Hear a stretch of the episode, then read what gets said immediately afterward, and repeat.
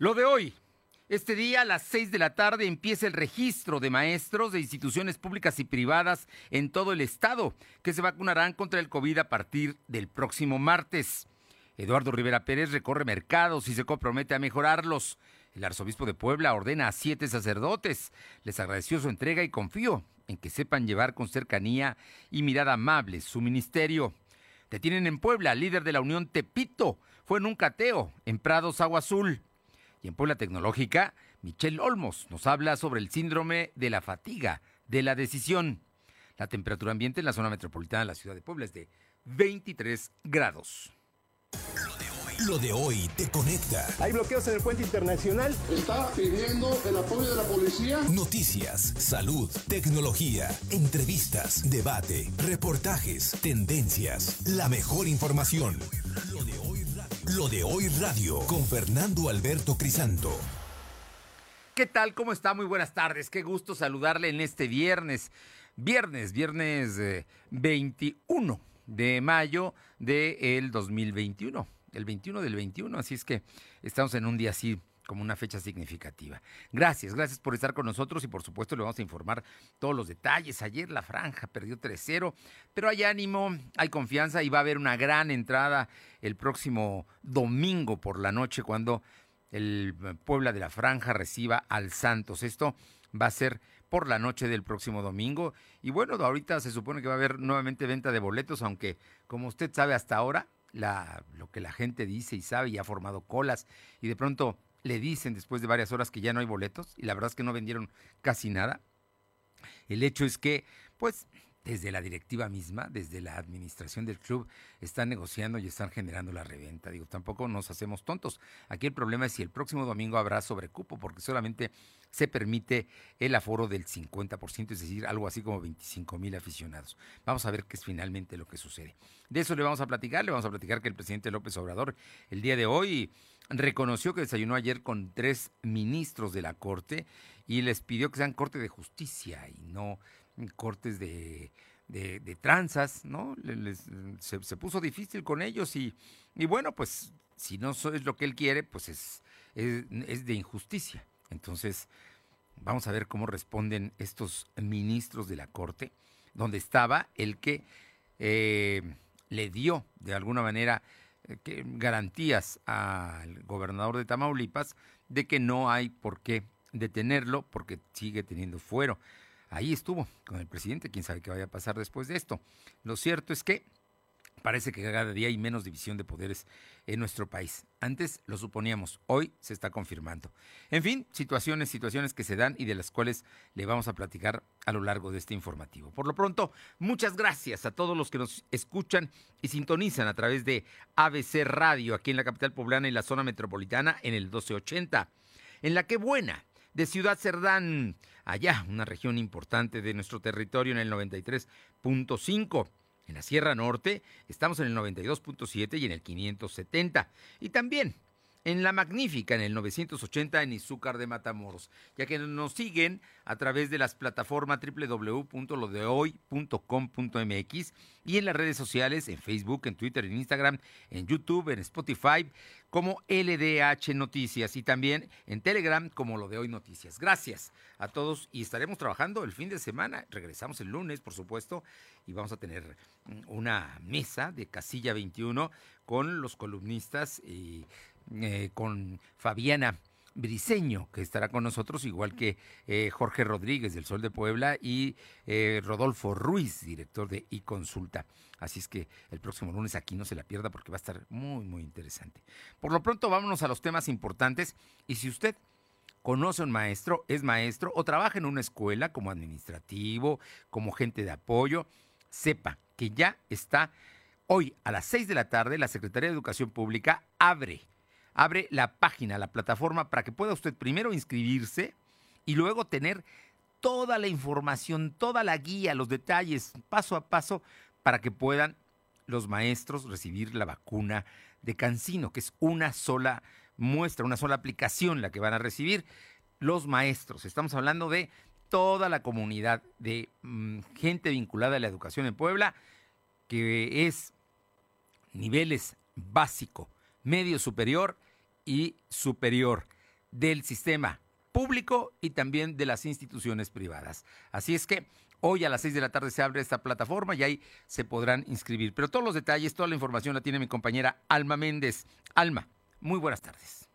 ¿Qué tal, Fernando? Muy buenas tardes a ti y a todo el auditorio. Desde luego, pues como bien comentas, la Secretaría de Educación informó este viernes que la jornada de vacunación para aplicar la dosis anticovid para maestros iniciará el próximo martes 25 de mayo y que podrá tener una duración de dos a cinco días. Todo depende de la cantidad de maestros. Pues durante la rueda de prensa del gobierno estatal, el titular de dicha dependencia, Melitón Lozano Pérez, señaló que se tomará como referencia las 19 coordinaciones regionales educativas, o sea, las CORDES, que se encuentran distribuidas en toda la entidad poblana para facilitar el acceso de los maestros al antígeno. Aseguró que todos los maestros ya saben cuál es la acorde que les corresponde, por lo que la tarde de este viernes a las seis, como comentabas, quedarán a conocer los puntos de vacunación donde eh, eh, todo el procedimiento y todo lo que hay que hacer eh, estará expuesto en esta plataforma. Y bueno, se tendrán que registrar en http diagonal diagonal sec.puebla.gov.mx. Se comentó. Bueno, bueno. ¿Se cortó la llamada? A ver, estamos, estamos escuchando a mi compañera Alma Méndez. ¿La tenemos en la línea o se cortó? Nos estaba dando la, la dirección.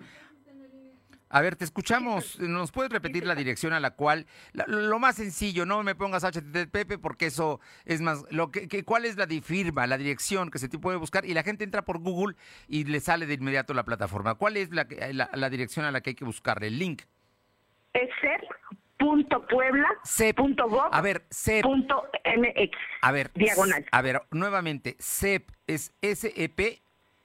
Punto. Punto. Puebla. Puebla. Punto gov. Punto gov de G-O-B mayúscula. así es. Punto MX diagonal. Punto MX diagonal. Y ahí buscan y ahí va a salir de inmediato en la página, va a aparecer precisamente todo lo que es la plataforma para inscribirse. es decir, donde eh, todo, todo el formato para que uno pueda inscribirse y ahí mismo, luego de inscribirse, le van a, dar ahí también la información de qué es lo que hay que hacer. ¿Estamos bien? Y los maestros van a ir a las 19 coordinaciones regionales. O sea que va a haber más de veintitantos centros de vacunación, porque las universidades, imagínate la UAP, que tiene a, tantos maestros y trabajadores de la educación, seguramente se van a vacunar, y las universidades privadas de Puebla, que también tienen números importantes de elementos de, de, educación, maestros y trabajadores no administrativos. Así es, Fernando, tal y como comentas, efectivamente son las 19 cordes y obviamente solamente son una referencia, pues obviamente van a ocupar también hospitales eh, que sean cercanos precisamente a esta zona para que eh, vacunados todos los maestros. Bueno, básicamente las cordes es para los maestros, esa va a ser para los maestros de educación pública, de la SEP. Y el tema los van a hacer los hospitales del Seguro Social, según entiendo, ¿no? Así es, tal cual como comenta Fernando, esta va a ser una alianza que va a ser el INS y la SEP para poder, eh, eh, a ver si que vacunar a los maestros.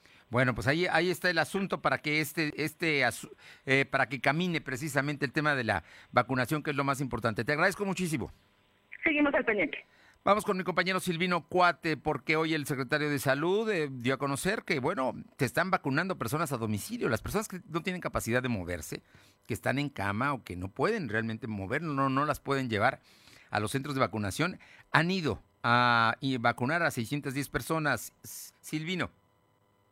¿Qué tal? Muy buenas, buenas, buenas. Comentarte que, como bien lo anunciaste, el secretario de Salud, José Antonio Martínez García, informó que a través de las unidades móviles de vacunación se han inoculado a 610 personas a domicilio, mientras que las personas que se encuentran en situación de calle, hasta el momento solo 15 han recibido la vacuna contra el COVID.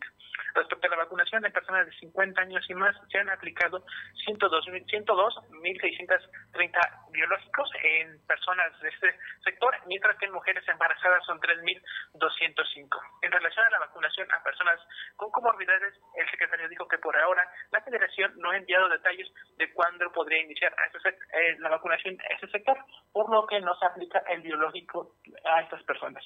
Ya en el tema COVID, comentarte que la Secretaría de Salud registró 53 nuevos enfermos de coronavirus. En comparación con los datos de ayer, son seis casos más. También se contabilizaron dos defunciones. Actualmente hay 85.635 acumulados y 12.162 fallecidos. El secretario de Salud explicó que hay 142 casos activos distribuidos en 28 municipios. Además, tienen registrados 231 pacientes hospitalizados, 56 se encuentran graves. La información. Oye, bueno, estamos viendo que estamos en el rango de los 53, que es bajo de, contagios, y estamos viendo que también los fallecimientos son, son menos, ¿no? Están, estamos hablando de dos defunciones. Oye, lo que no entiendo es este asunto de las comorbilidades. ¿De qué, ¿De qué habla el secretario? Hablan luego muy técnicos y ellos son médicos y saben, pero tú y yo, o por lo menos yo, no sé. Claro, el secretario comentaba que por ahora el, único protocolo que se está manejando es la vacunación por edad. Es decir, que en esta vacunación por edad no se contempla a las personas que tienen como, alguna comorbilidad. Puesto ¿Qué son las comorbilidades? ¿Qué son? Dime, que es que no sé qué es comorbilidades. Claro, eh, cuando es una enfermedad adicional que es como diabetes, por ejemplo, obesidad, eh, lo que señalaba el secretario es que se desconoce el tipo de reacción que pueden tener ese tipo de personas. No, bueno, bueno, las, las han estado vacunando por edad y hay mucha gente que va con diabetes de mayores de 60 años y con diabetes mayores de 50 y también con presión alta, mayores de 60, mayores de 50 y no ha habido ningún problema. Claro, sí, el secretario señalaba que al momento no se ha detectado alguna, algún incidente, sin embargo, señaló que aún no se contemplan, eh, pero se está manejando por edad y bueno, como lo señalaste, muchas personas han acudido y al momento no se han eh, detectado reacciones. Lo que pasa es que el secretario dijo que no han recibido indicaciones de la federación para inocular, o sea, para vacunar a este sector de la población, pues no necesitan, las están vacunando, ¿no? Efectivamente. Digo, entonces yo no sé, no sé esta explicación. La verdad es que es de un doctor muy especialista como el doctor Martínez, pero en fin. Gracias. Buenas tardes. Vámonos con mi compañera Aure Navarro, porque hay campañas políticas y hoy Eduardo Rivera Pérez, que es candidato de Va por Puebla, cinco partidos políticos, entre ellos PAN, PRI, PRD, eh, habló, estuvo recorriendo mercados. Aure, te escuchamos. Efectivamente, Eduardo Rivera Pérez recorrió el mercado de la Cocota, donde presentó precisamente la estrategia denominada Mercados Poblanos, y con la cual se comprometió a mejorar estos espacios en su interior y poner orden también en sus alrededores. Aclaró, una vez que inicie funciones como nuevo alcalde de la capital, no se darán permisos para que se ponga a la venta bebidas alcohólicas o algún tipo de sustancias que promuevan las adicciones, como lo ha permitido pues el actual gobierno de Morena. Ya en entrevista confirmó también que está listo para participar en el debate organizado por el Instituto Estatal Electoral, el cual pide sea un ejercicio de todo respeto entre contrincantes y de imparcialidad de quien sea declarado como moderador. Escuchemos y estamos esperando que la autoridad tome esa decisión y que las condiciones sean condiciones de imparcialidad, que sea de una forma adecuada, con un, un buen árbitro, por supuesto un buen moderador, que podamos tener todos los candidatos condiciones de equidad, de igualdad en la participación del mismo y yo encantado. Sí, es fundamental que también los ciudadanos tengan la oportunidad a través de este encuentro, pues contrastar propuestas, las ideas que queremos para corregir el rumbo de la ciudad. Así que yo de esa ausencia de a la convocatoria que hicieron los universitarios del Tecnológico de Monterrey Campus Puebla al Foro Camino Líderes de Puebla 2021 que ayer dimos cuenta, Eduardo Rivera aclaró que fue por un tema de agenda que bueno ya había sido registrada ante el IE y no por desinterés como se acusa. En este sentido, Eduardo Rivera aclaró que no existe una relación ríspida con los jóvenes, por el contrario dijo que él mantiene todo el respeto pues hasta hacia este tipo de círculo de la sociedad, Fernando. Bueno, fundamentalmente el tema, el bueno, habló de este asunto, es una declaración del candidato y de que sí, hay respeto en el, en el debate que se está planeando para el 27 de jueves 27, el próximo jueves, de mayo, eh, él asistirá. Y luego el tema de los mercados, que es muy importante, ¿no? Todas las, mm, el hecho de mejorar las condiciones de los mercados y de que no habrá permiso para la venta de bebidas alcohólicas o algún tipo de drogas, porque eso se está dando en algunos de los mercados municipales. Es, es un asunto muy importante esto que comentó el aspirante a presidente municipal. Oye, y por su parte, Claudia Rivera Vivanco también habló del debate.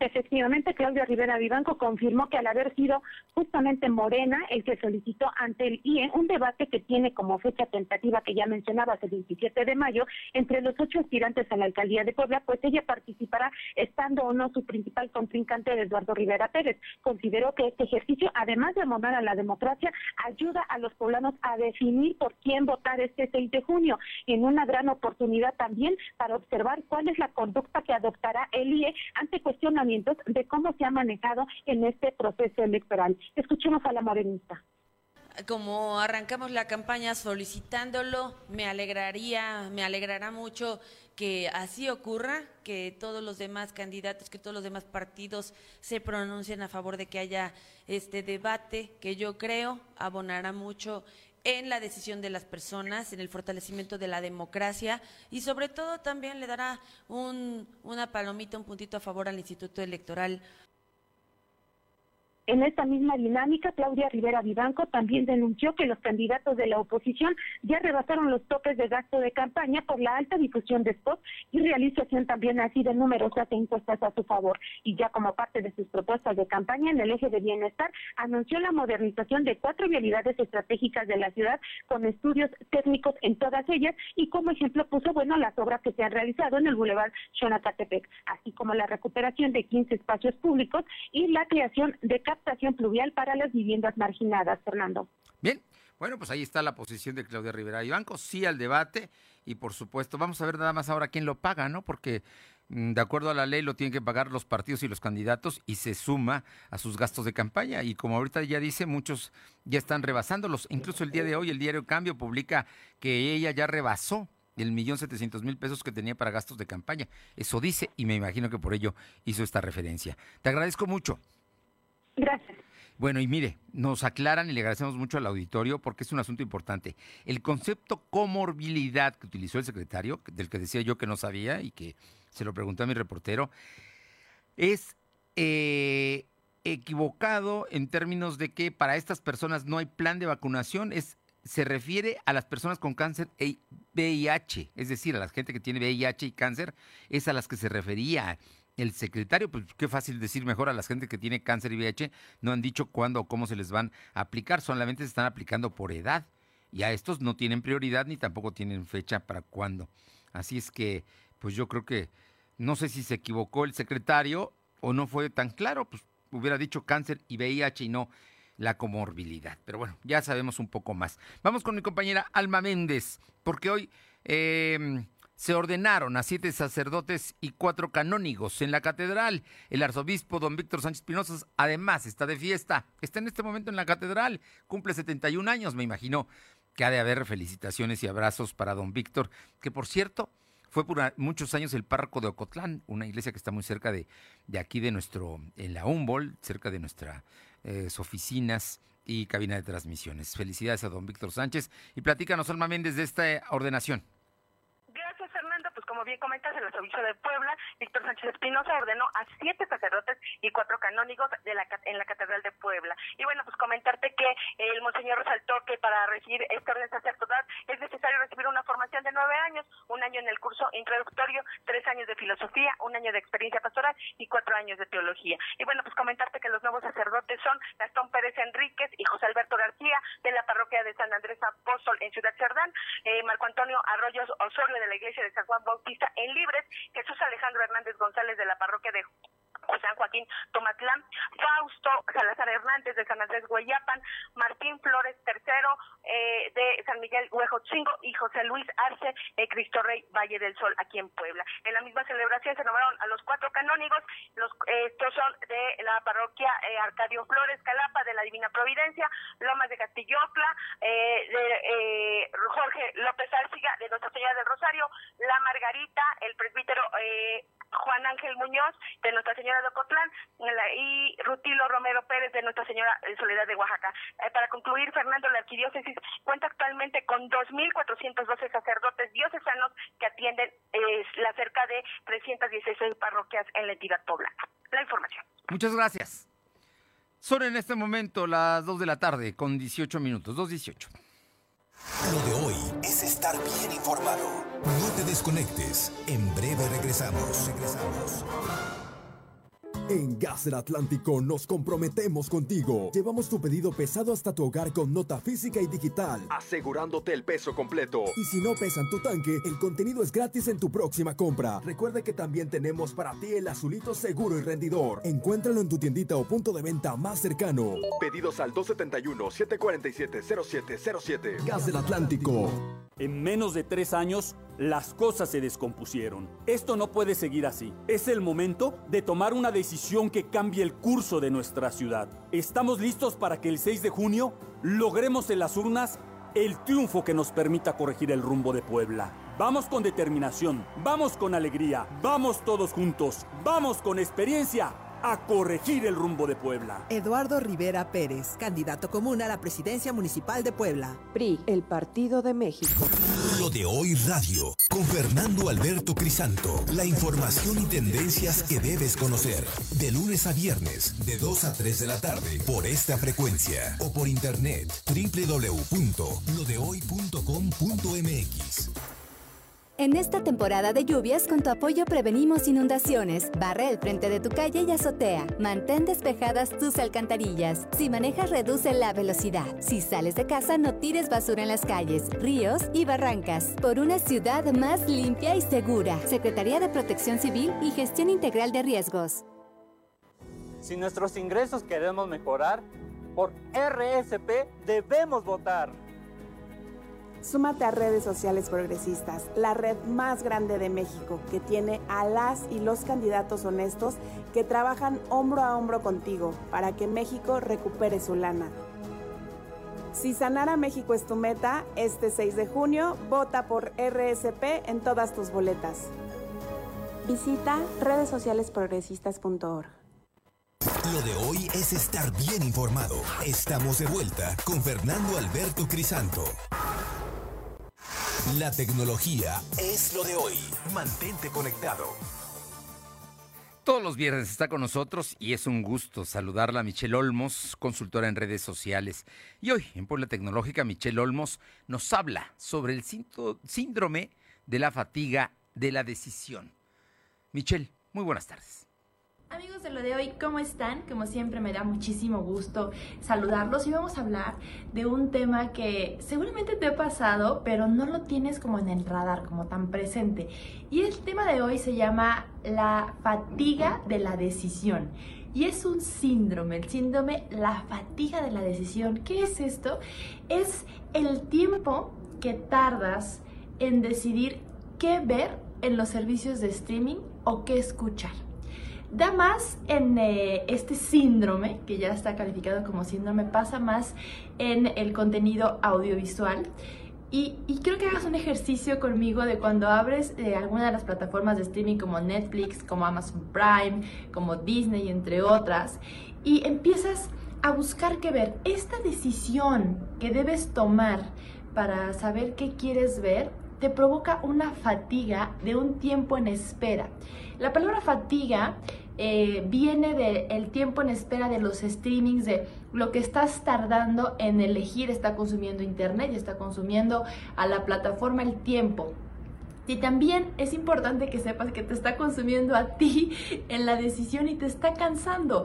Antes, eh, cuando nosotros prendíamos la televisión, pues sabíamos que a las 7 y media iba a empezar el programa que nos gustaba, o que el horario prime eh, o el horario más importante era en la noche, entonces estabas viendo una, una película a esa hora o esperabas ver lo que más te gustara. Ahora no, ahora tienes eh, este video en demanda, esta opción de decidir, te está provocando fatiga porque ya los estudios revelan que tardas alrededor de 30 minutos en decidir qué ver.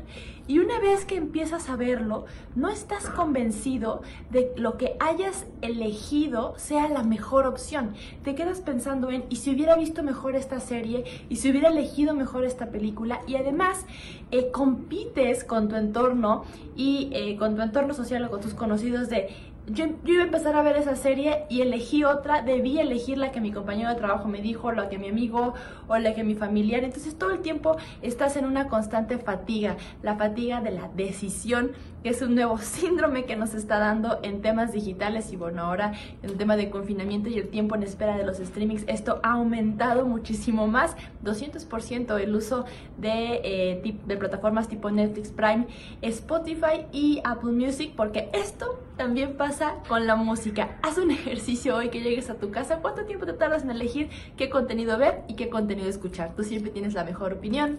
Adiós. Gracias, Michelle. Pues sí, el síndrome de la fatiga de la decisión. Sí, nos cuesta trabajo a veces qué vamos a ver o qué vamos a escuchar, sin duda, especialmente ahora que hemos pasado tantas horas en casa, mucho con el confinamiento. Vamos con más información. Mi compañero Silvino Cuate estuvo esta mañana con el gobernador Miguel Barbosa y bueno, pues hay un asunto muy lamentable. Hoy fallecieron dos estudiantes de la normal rural Carmen Cerdán de Teteles. Ahorita nos va a contar Silvino. Déjeme decirle que el secretario de Educación Pública informó que se ha estado recibiendo en 18 ocasiones a, a, las estudiantes de la normal y hoy las esperaban, ya no llegaron porque fallecieron dos de ellas. Y el asunto, pues es que dice que se ha cumplido al 100% los compromisos que tenían del año pasado, del 2019, creo que son los compromisos. Y vamos a ver, ellas siguen pensando y siguen diciendo que no las atienden, pero sí las ha recibido la Secretaría de Educación Pública. ¿Qué pasó con el tema de la muerta y obviamente el gobernador les dio solidaridad y apoyo? Te escuchamos, Silvino que el gobernador Miguel Barroso Huerta lamentó la muerte de dos estudiantes de la normal rural Carmen Cerdán que mantenían tomada la casa de Coxpixla en Tlaxcala y perdieron la vida al caer de un trailer. Por ello aseguró que dará seguimiento al caso. El mandatario poblano dijo que una vez que conocieron lo ocurrido mostraron solidaridad con los familiares y las compañeras. Escuchemos parte de lo que mencionó el gobernador. Expresamos con profundo dolor, con profunda pena estas cosas no deben de ocurrir. Y eh, hemos estado dando seguimiento a los hechos desde que ocurrieron, inmediatamente después de que ocurrieron, casi inmediatamente, para mostrar toda la solidaridad con las familias de ellas, con sus compañeras. Y les presentamos nuestras condolencias a la familia. Recordar que fue este 20 de mayo que los estudiantes fallecieron al caer de un trailer que intentaron saquear. Ambas tenían 21 años de edad, eran originales de Tlaquetepec y de Guerrero. Ante lo ocurrido, las normalistas ofrecieron una conferencia de prensa en la capital poblana para exigir el cumplimiento de los acuerdos a los que habían llegado con el gobernador en 2019. Por parte del mandatario poblano, dijo que la Secretaría de Educación Pública es la que lleva las negociaciones de este caso. También comentarte que en otro tema, el estadio de béisbol Hermano Cerdán podrá operar con el 50% de aforo, así lo informó el gobernador Miguel Barroso Huerta. En la intervención de la titular de la Secretaría de Gobernación, Ana Lucía Lucía Gil Mayoral, informó que también se realizarán pruebas aleatorias al 10% de los asistentes para determinar su ingreso o de lo contrario negárselo. Escuchemos parte de lo que mencionó la funcionaria se trabajó muy de cerca con ellos en su protocolo. Se estableció, igual que con eh, los equipos de fútbol, el 10% eh, para hacer las pruebas aleatorias, la prueba COVID aleatorias a los asistentes y poder tomar decisiones sobre su ingreso o no. El día de ayer estuvieron eh, autoridades de la Coordinación Estatal de Protección Civil eh, revisando el protocolo, eh, la señalización, la forma de ingreso y se hicieron observaciones y se encontraron soluciones comunes para llevarlo de mejor manera comentarte que la Secretaría señaló que los protocolos que se están manejando fueron son un poco similares a los que se manejaron en el Estadio Torpemo y bueno, eso para evitar la propagación de coronavirus, Fernando. Bueno, pues ahí está. El asunto es que eh, Protección Civil Estatal está pendiente de lo que pasa hoy en el estadio de béisbol Hermano Cerdán, al 50% de aforo, y es que hoy empieza la temporada. Hoy los Pericos de Puebla abren temporada aquí, va a haber béisbol esta tarde, y el domingo en el Cuauhtémoc, también para evitar el sobrecupo del 50%, estará pendiente Protección Civil. Efectivamente, como lo comentas, muy bien. Todos los elementos de protección civil estarán presentes para evitar aglomeraciones. Los, el sobrecupo, ¿no? Y para que cumplan con todos los requisitos, porque luego no cumplen con lo que establece precisamente las medidas sanitarias. Gracias, Silvino. Buenas tardes. Vámonos ahora hasta Huauchinango, Puebla, con mi compañero Adán González, porque bueno, ayer se conoció de un terrible eh, asesinato verdaderamente deleznable de un niño de seis años de edad, pero ya se sabe que fue un drogadicto y hoy hubo una manifestación de la gente de Huauchinango exigiendo justicia. Adán, te escuchamos. ¿Qué tal? ¿Cómo estás? Buenas, Muy buenas tardes. Pues así como tú lo acabas de comentar, eh, toda la sociedad está inconforme eh, con este cruel asesinato, este infanticidio que se dio allá en el municipio de Huachinango, donde este menor de tan solo seis años fue masacrado a puñaladas en el traspatio de su vivienda ubicado allá en la colonia El Paraíso del municipio antes mencionado. Hoy hubo varias manifestaciones donde le piden a la autoridad que este crimen detengan al presunto eh, pues culpable del asesinato de este menor que era un niño de calle que desgraciadamente las autoridades tomaron cartas en el asunto pues tardíamente. También la sociedad, como todo el mundo ha dicho, es culpable de que vean al niño en la calle y nadie lo apoyó, sino como dice el dicho, después del niño vado quieren tapar el pozo, pero nadie apoyó a este menor de edad, ni el DIF municipal, ni otras dependencias para apoyar a este menor que se dedicaba a andar en la calle recogiendo plásticos y recoger lo que podía para comer. Eh, Fernando, y es lo que sucedió en pero tarde es esto la situación que está viviendo por el asesinato de este menor de edad verdaderamente vergonzoso también para la sociedad, por lo que dices, era un niño de la calle de seis años de edad y vivía como podía y nadie, nadie lo apoyó, especialmente las autoridades del DIF municipal. Grave el tema y por supuesto más grave aún el homicidio de este menor. Oye, ¿y Paguatlán cómo están las cosas? ¿Ya tranquilas? Bueno, nos vamos a Paguatlán, Fernando, déjame decirte que el día de ayer arribó el subsecretario del gobierno del estado, Ardelio Vargas Posado, quien pues, eh, dialogó con los, eh, los que hicieron desmanes en esa cabecera municipal, llegaron a un acuerdo, entró una comisión de varias personas a hablar con el subsecretario del gobierno, Adelio Vargas Cruzado, llegaron a un acuerdo, firmaron los acuerdos y hoy tenía que presentarse la presidenta Guadalupe Ramírez a la presidencia para dialogar también eh, con los afectados, como ellos dicen, pero los afectados fueron ellos, y llegar a acuerdos, eh, firmar una minuta de cómo se iban a llevar las eh, electorales, eh, Fernando, y sobre todo de los homicidios que se registraron ese día que se manifestaron porque la presidenta no quiso atenderlos. Bueno, pues Adán, ¿qué te digo? La presidenta municipal está montada en su macho, no quiere atender a la comunidad otomí, que es la que está demandando que los, que los escuchen. Vamos a ver finalmente cómo termina todo esto, ¿eh? porque todo tiene que ver con el proceso electoral, Adán.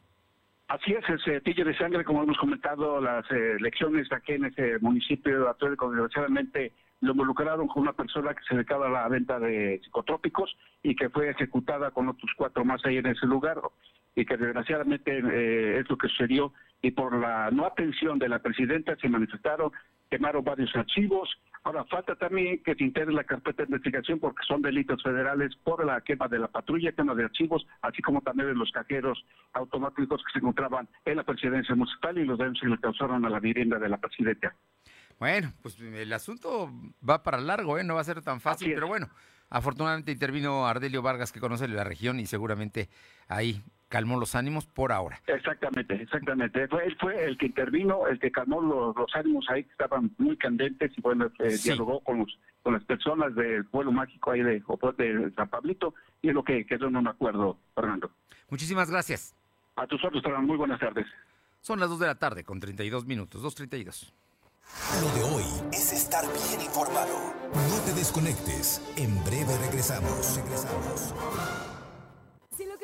Renovar tu guardarropa o tu hogar, con Coppel.com y App Coppel hacerlo está en tus manos. Aprovecha Hot Sale en Coppel. Del 23 al 31 de mayo encontrarás descuentos y promociones exclusivas. Los mejores descuentos de Hot Sale están en Coppel. Coppel.com. El punto es mejorar tu vida. Oferta exclusiva para coppel.com y app Coppel. Consulta términos y condiciones en coppel.com. Lo de hoy es para ti. Conéctate a www.lodehoy.com.mx y suscríbete para recibir la mejor información en tu email. Con Morena, las grandes decisiones del país las toma la gente. El pueblo guía nuestro proyecto de transformación. Hoy su voz suena más fuerte que nunca. El pueblo participa en la construcción del destino de México este movimiento es suyo. El pueblo elige a sus representantes y el destino de los proyectos y recursos de la nación que son suyos también. Nosotros respetamos la voluntad popular. Con Morena, el pueblo manda. Morena, la esperanza de México. Suscríbete a las notificaciones de lo de hoy.com.mx y entérate de lo que pasa en Puebla, México y el mundo. Me pondré un cubrebocas. Si tienes que hacerlo, hazlo bien. Lava tus manos al ponerlo y al quitarlo. Tómalo por los resortes y ponlo en la oreja cubriendo bien nariz y boca con el filtro. Nunca lo pongas sobre el cuello o el pelo. Cámbialo cuando esté húmedo, quitándolo por los resortes y deséchalo dentro de una bolsa cerrada. Cuando lo uses, sigue las reglas de higiene y prevención. Y por favor, quédate en casa. Secretaría de Salud. Lo de hoy es estar bien informado. Estamos de vuelta con Fernando Alberto Crisanto. Los personajes de hoy, las ideas y los hechos se comparten en la entrevista. Bien, y todos, siempre es un gusto saludar a, a, gente que uno respeta, admira, como el doctor Miguel Carrillo, que es candidato a diputado federal por el Distrito 13 con cabecera en Atlisco y él está participando por Morena y el, PT, creo que sí, ¿verdad? Van, van juntos en esta alianza de Hacemos Historia. Juntos hacemos historia. Miguel, muy buenas tardes y muchísimas gracias. Hola, ¿qué tal Fernando? Buena tarde, un saludo a ti a todo el auditorio. Sí, efectivamente, la coalición Juntos Hacemos Historia encabezada por Morena y acompañada por el Partido del Trabajo, pero también por el Partido Verde Ecologista de México. Bien, es importante precisarlo porque, bueno, pues hay que platicar de lo que estás trabajando, de las propuestas que tienen y, también de las encuestas, donde he visto que vas arriba con pues con holgura. Vas en, en, este distrito de Atlisco, que es un distrito muy importante, no solamente por la cabecera municipal que lo es, sino por todos los municipios que están a su alrededor. Sí, por supuesto, Fernando. La verdad es que el trabajo que hemos hecho y que hemos realizado desde el día 4 de abril, eh, casa por casa, calle por calle, platicando con todos, ya se está reflejando en esta intención de voto que al día de hoy nos está dando una amplia ventaja. En algunas mediciones incluso ya la diferencia es más de dos dígitos. Entonces, la verdad es que estamos muy entusiasmados de hecho, ahorita si de fondo escuchas un poco de ruido, es que estamos aquí en Atlisco, en el crucero que está enfrente del, del rastro municipal haciendo campaña. No descansamos ni un solo minuto, Fernando, y eso es lo que la gente ya está percibiendo, es lo que nota. Oye, eh, Miguel Carrillo, candidato a diputado federal por el distrito 13 con cabecera en Antlisco, platícanos de tus propuestas. Ahora que has escuchado y que ya estás a punto de cumplir, digo, desde mucho antes conocías la región, sabías, tenías un diagnóstico, porque te conozco, sé que eres profesional, no vas a ciegas, pero también escuchar a la gente enriquece y, y, y permite, en este caso, creo, hacer propuestas muy concretas. Sí, por supuesto, enriquecer la propuesta legislativa que incluso ya teníamos programada y lo que pudimos recabar en estas últimas semanas, eh, Fernando, te comento, es un tema de prioritario, atender la inseguridad que se vive en los municipios que integran este distrito. Estamos ya trabajando unas iniciativas, la déjame te lo comento, la persona que me acompaña en la fórmula como suplente el maestro Moisés Mier, es una persona experta en temas de seguridad, lleva más de 15 años trabajando en tema de, de, tecnología aplicada a la seguridad pública. Él formuló una norma oficial mexicana relacionada con seguridad pública, incluso diseñó el programa de ventana ciudadana en la ciudad de Puebla. La verdad es que esa es una de las partes que estamos fortaleciendo por esta inquietud levantada en estas últimas semanas y también, por supuesto, el tema del rezago eh, obra pública que tenemos en los 21 municipios de este distrito, también estamos trabajando arduamente para poder ir a conseguir ese presupuesto que esté en el presupuesto de egresos de la federación del próximo año, todos los proyectos eh, para atender los servicios básicos, calles pavimentadas, banquetas, guarniciones, alumbrado público, el acceso al agua potable, el drenaje, en fin, todo este tema que ha estado tan rezagado y que en estas últimas semanas nos hemos dado cuenta que es algo prioritario para la población, porque incluso con eso generamos derrama económica, generamos empleos directos, empleos indirectos y podemos reactivar la economía y los empleos que tanto uh, se necesita después de esta lamentable pandemia que estamos, eh, yo creo, ya a punto de terminar en los próximos meses. Ojalá, ojalá que así sea. Oye, y precisamente, le, platícanos de cómo va la campaña y los municipios eh, que me imagino que ya recorriste todos, pero vas a una segunda vuelta. Sí, de hecho ya estamos terminando la segunda vuelta y estamos justamente preparando el cierre ya con, con cada uno de los candidatos a, diputado, eh, a diputados locales, a las diputaciones locales y a los presidentes y presidentas municipales.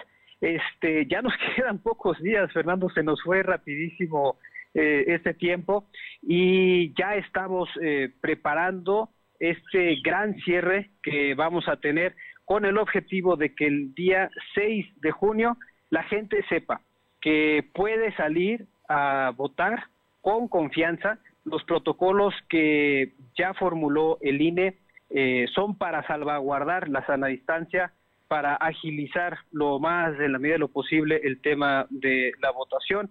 Así que será una jornada histórica como lo fue hace tres años, que la gente salió y que más de 30 millones de mexicanos votamos por un cambio. Estoy completamente seguro que de la misma forma este próximo 6 de junio va a ser una fiesta basada en la voluntad electoral del pueblo de México.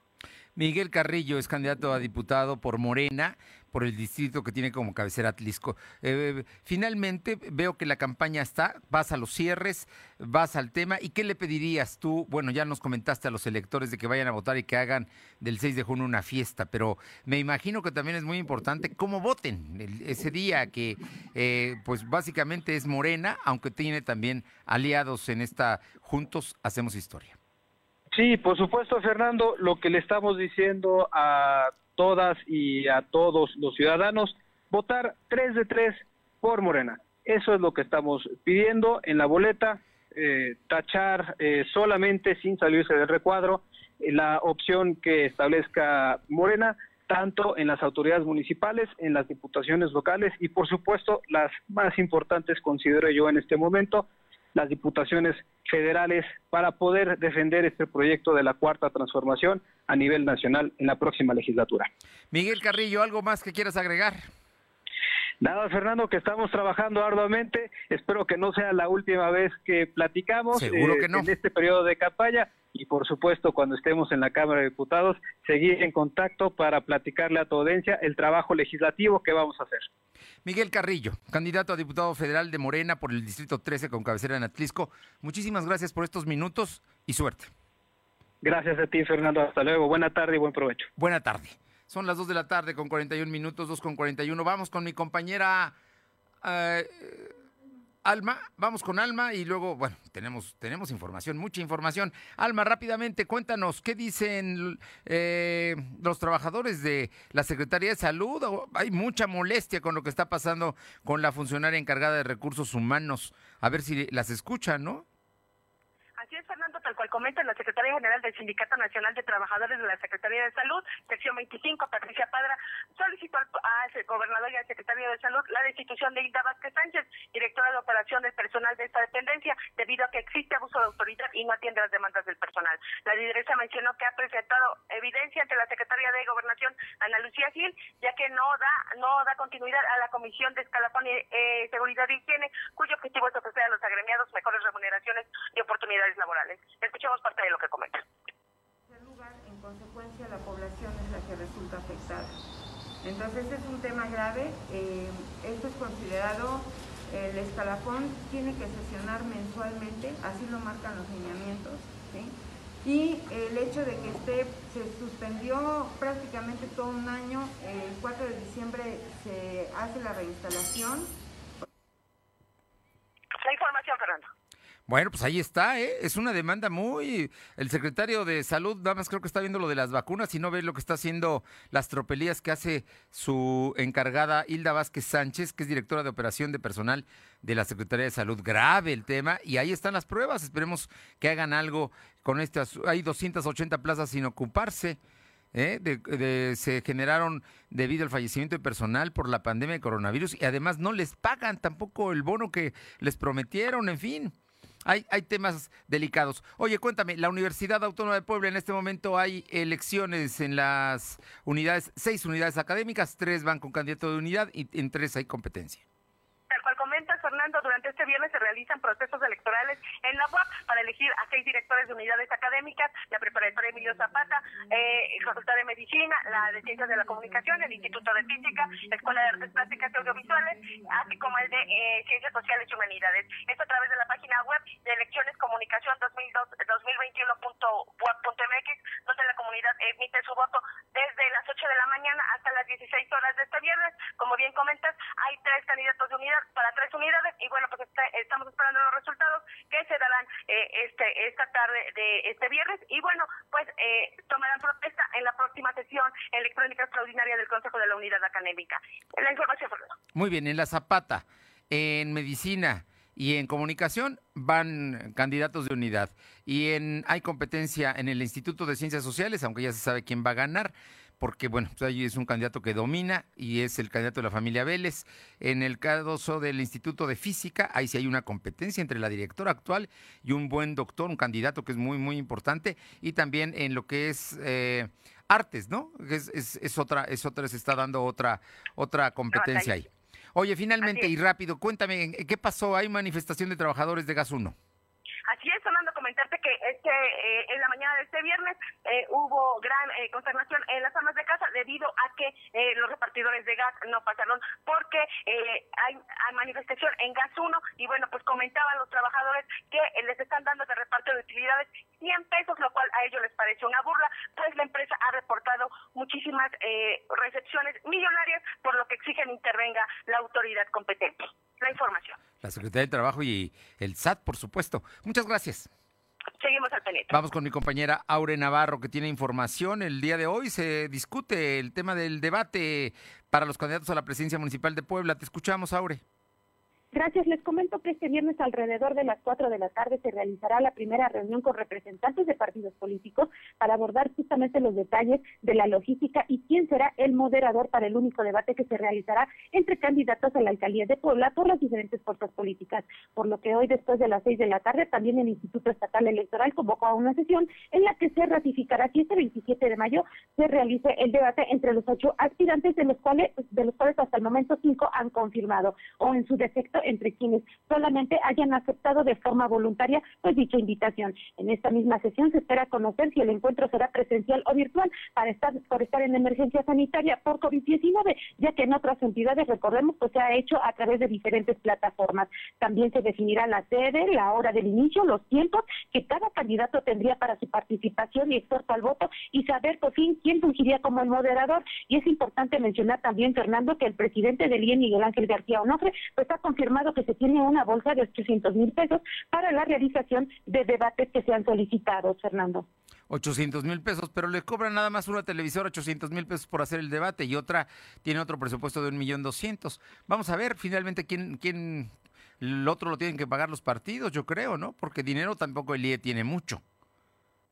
Efectivamente, Fernando, todos esos detalles se darán a conocer este día. Se espera que sea en la sesión de las seis de la tarde cuando se dirimen todos estos asuntos. Oye, y de todas maneras también quién va a conducir el debate, eso va a ser muy importante. Ahí es donde también se tienen que poner de acuerdo. Pues estaremos muy atentos. Oye, Aure, y hoy el Tribunal Electoral eh, del Estado de Puebla tomó decisión histórica y, y, y cuéntanos, cuéntanos tú porque vale la pena escucharlo de tu parte. Efectivamente, entre los asuntos resueltos por el Tribunal Electoral del Estado de Puebla, se revocó por incurrir en violencia política de género la candidatura por la reelección de Pascual Morales en el municipio de Francisco Cetamena. Durante la sesión que se desarrolló la mañana de ese día, se confirmó que el candidato de Morena por la reelección no cumple simplemente con uno de los requisitos primordiales e indispensables para ser parte de la jornada electoral del 6 de junio. Y bueno, otro de los puntos abordados también, Fernando Auditorio, fue el caso de Norma Romero, quien el pasado 6 de mayo dijo que iniciaría campaña a la seguridad que había sido ratificada por el IE como candidata independiente para el municipio de Puebla. Sin embargo, hoy también el tribunal confirmó que aún cuando el instituto reconsidere hacer un nuevo conteo de firmas en favor de Norma Romero, pues esta simplemente no alcanza el porcentaje requerido para ser considerada como candidata en la elección. Y bueno, es de esta manera como este día se confirmó que, que justamente Pascual Morales, por haber incurrido en violencia política de género en contra de una de sus regidoras, en el 2019, diciembre del 2019, pues justamente hoy se cae su candidatura, Fernando. Bueno, pues ahí estamos, ¿eh? Estamos, nos están escuchando en la Sierra Norte. El, el presidente municipal que buscaba la reelección, Pascual Morales, en Francisco Zetamena, simplemente lo revoca el tribunal por violencia de género y se acabó esta historia. Muchas gracias, Aure.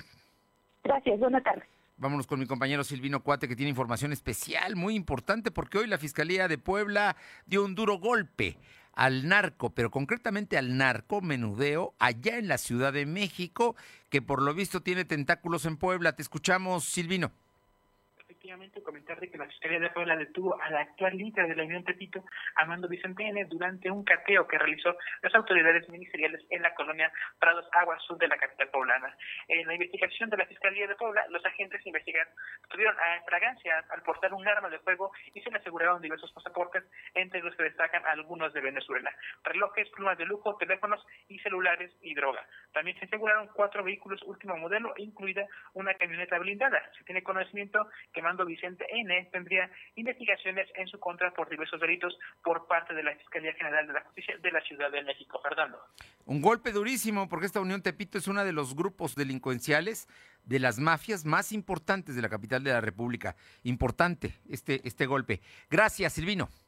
Buenas tardes. Son las 2 de la tarde con 50 minutos. En 10, las 3.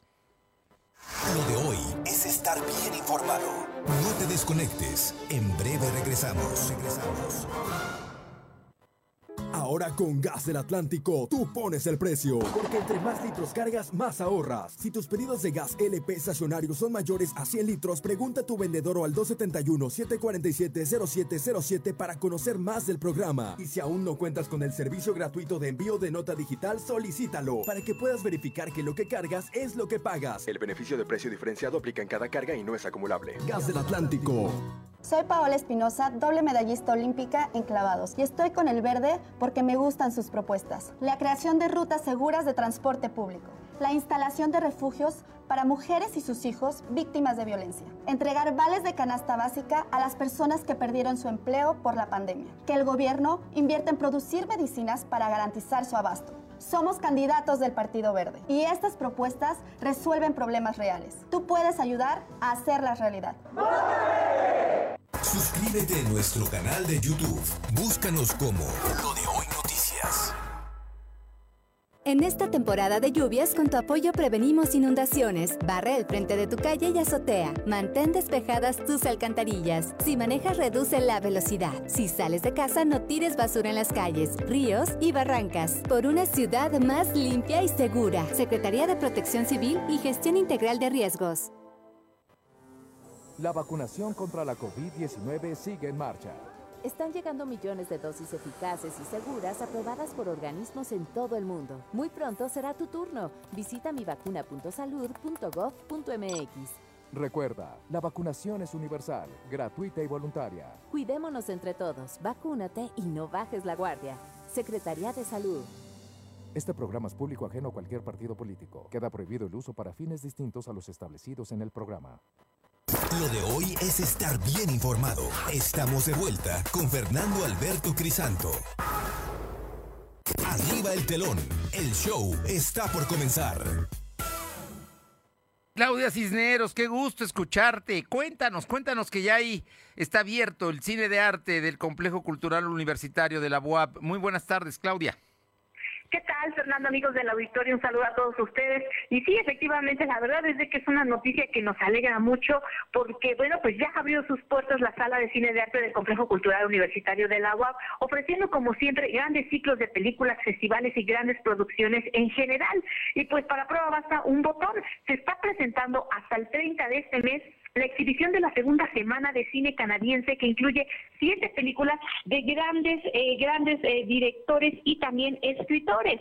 Ejemplo de esto, bueno, pues tenemos una eh, película que viene pues de ganar el Festival de Cine de Toronto, que es Antígona, que es una libre adaptación de la tragedia griega homónima de Sófocles. Y bueno, pues también tenemos otras producciones muy interesantes como La mujer de mi hermano, Mentira Blanca, una variedad de temática muy interesante y también muy actual, las cuales podemos disfrutar en esta eh, segunda semana de cine canadiense que verdaderamente vale la pena y que los boletos, Fernando, tienen un costo muy accesible. Se pueden adquirir en la página de Superboletos en 47 pesos, lo que incluye cargos de servicio. Y bueno, pues también hay que resaltar que cada película, cada una de estas siete producciones, tiene diferentes horarios para que la gente pueda disfrutar con la seguridad que está garantizando todos los protocolos de higiene establecidos para que el público regrese con seguridad a disfrutar de estas salas de cine del Complejo Cultural Universitario, Fernando. hombre, además están muy bien las salas, hay medidas de seguridad, el aforo está limitado, pero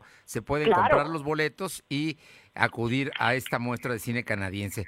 Oye, y por otra parte, cuéntanos, cuéntanos porque, bueno, los obviamente son unas estrellas y su canción Ladrones va a pegar, seguramente va a pegar. Así es, Fernando, pues consentidos de la juventud, Lazo y Dana Paola, que se unen por segunda ocasión, porque la primera colaboración que hicieron juntos fue en el 2019 con el tema subtítulos.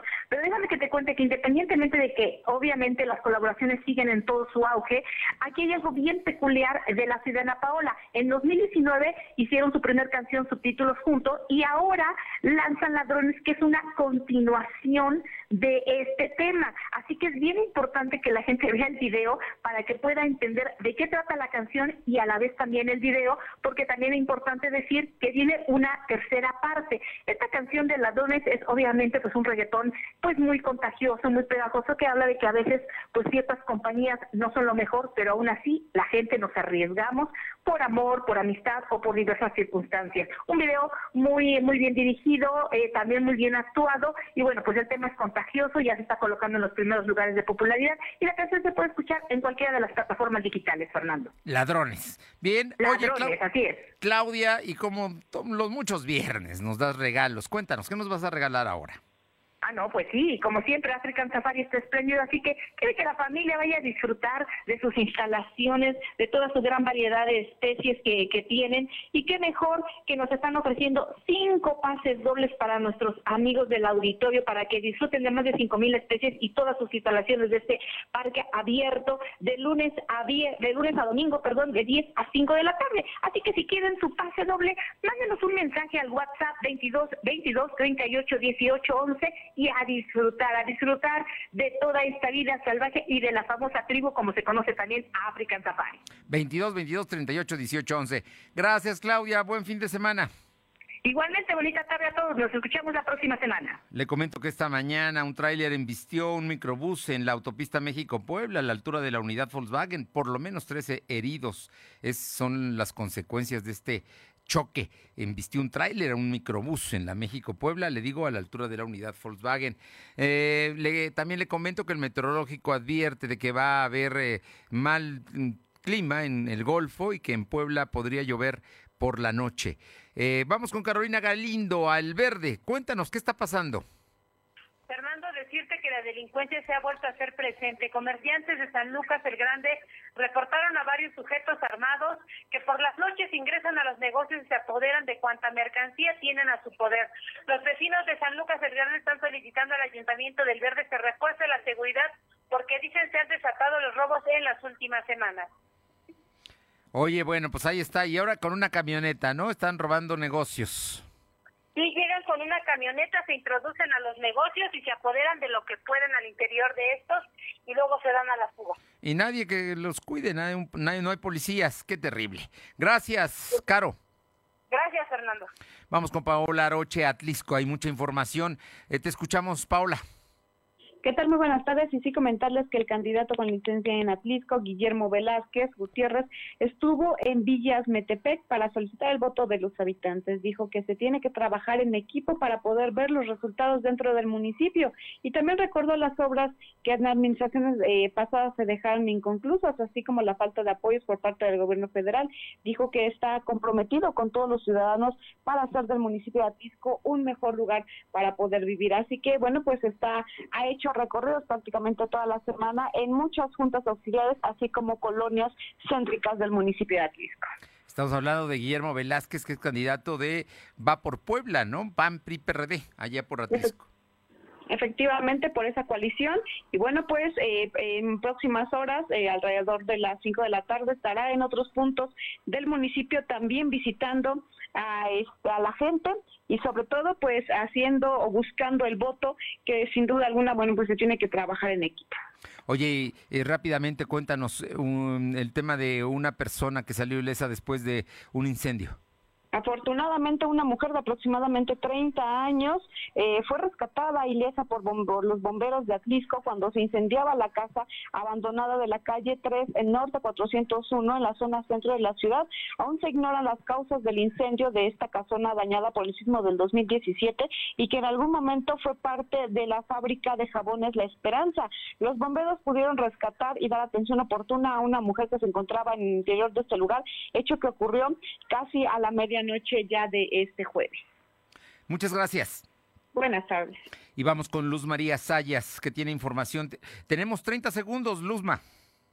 Fernando, muy buenas tardes. Para te lo doy, te comento que se comparte específicamente en la localidad de San Juan.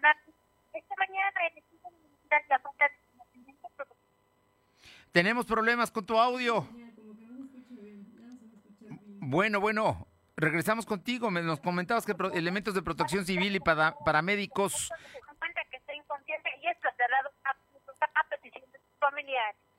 Bien, esto allá en San Juan Arcos. Bien, gracias. Y bueno, ya nos vamos, no sin decirle que esperamos que el Puebla de la Franja haga la hombrada y gane el próximo domingo en el Cuauhtémoc al Santos. Va perdiendo 3-0, pero Nada es imposible, hay 90 segundos y diría don Fernando Marcos, un clásico de la crónica deportiva, que el último minuto también tiene 60 segundos. Así es que vamos Puebla, vamos Franja para el próximo domingo. Gracias por haber estado con nosotros esta semana. Regresamos el próximo lunes aquí a partir de las 2 de la tarde. Por lo pronto, tenga un buen fin de semana. Vamos a cuidarnos. Nos encontramos el lunes. Gracias. Fernando Alberto Crisanto te presentó lo de hoy radio. Te esperamos de lunes a viernes, de 2 a 3 de la tarde por esta frecuencia, en la cobertura más amplia a nivel estatal. Y síguenos en internet www.lodehoy.com.mx y en nuestras redes sociales como arroba LDH Noticias. Lo de hoy radio.